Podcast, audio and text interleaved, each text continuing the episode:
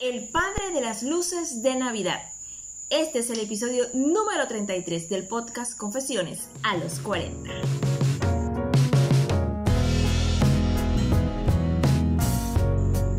Y por supuesto vamos a hablar de otra historia de éxito después de los 40 y esta vez relacionada con la Navidad y con cosas que son importantes en Navidad como las decoraciones, el arbolito de Navidad, Santa Claus y un imprescindible, los foquitos de Navidad. Porque, seamos claros, Navidad sin luces no es Navidad. Eso es como comer chicharrón sin dientes, no sirve, no funciona. Pero quizás lo que pocos saben es quién es el creador de los foquitos de Navidad y que tenía cerca de 40 años cuando los creó y que llegó hasta la Casa Blanca con esa popularidad cuando tenía más de 50 años así como escucha. Pues su historia se remonta a los 1800 y era un cercano colaborador, escuche bien, de Tomás Alba Edison, el que creó la bombilla eléctrica, exactamente. Ellos incluso fundaron una compañía juntos que se llamaba Edison Energy Company, donde vendían bombillas eléctricas. Y fue allí, precisamente, y tomando una de esas bombillas, que decidió hacer este invento de luces de Navidad. Su nombre era Edward Johnson y esta es su historia inspiradora.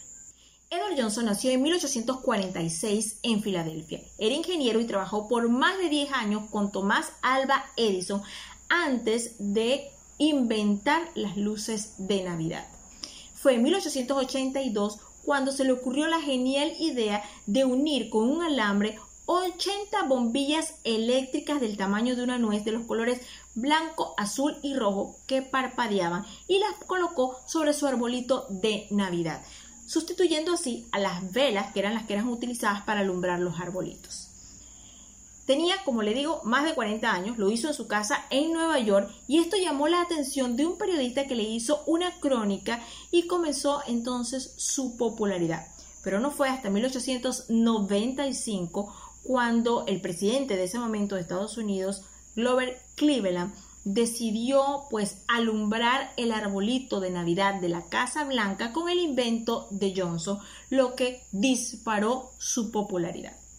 A principios del siglo XX, en 1901, la empresa, la compañía Edison Energy decidió comercializar el invento de Johnson, lo que convirtió a Edward Johnson a sus 55 años de edad en el padre de la luz eléctrica de los arbolitos de Navidad, que yo resumí en el padre de las luces de Navidad.